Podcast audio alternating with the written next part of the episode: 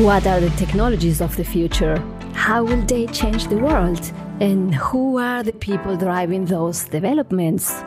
We are exploring these and many other questions in our podcast, People Behind Technology. Join us to learn about future relevant technologies and the innovative minds at Rohde & Schwarz who shape the world of tomorrow. My name is Benoit Derat, and in a parallel universe, I would now be a famous rock musician.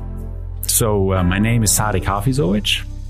I'm the CEO and co founder of Zurich Instruments. We are talking to experts from various fields, and we want to know what drives them, how they started their career, and what it means to be innovative.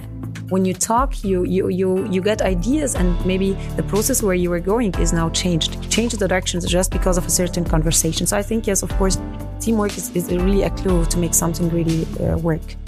But every time when I was thinking that maybe what I'm doing right now is a little bit is getting a little bit boring, there was a new challenge in the company. So there was never a need to change the job. Hi and hola a todos. I'm Lorena and I come from Ecuador. Working as a project manager in a such international company empowers me to get more creative and motivated to make ideas real and the best. I can share with you in this podcast my personal fascination for our technology and amazing developments, and of course, for our people. Hi, I'm Max, and although I am an electrical engineer, the most important thing for me is to inspire people. I want them to get excited about our company and about what we can achieve with the technology we develop. So, turning students into colleagues became my passion.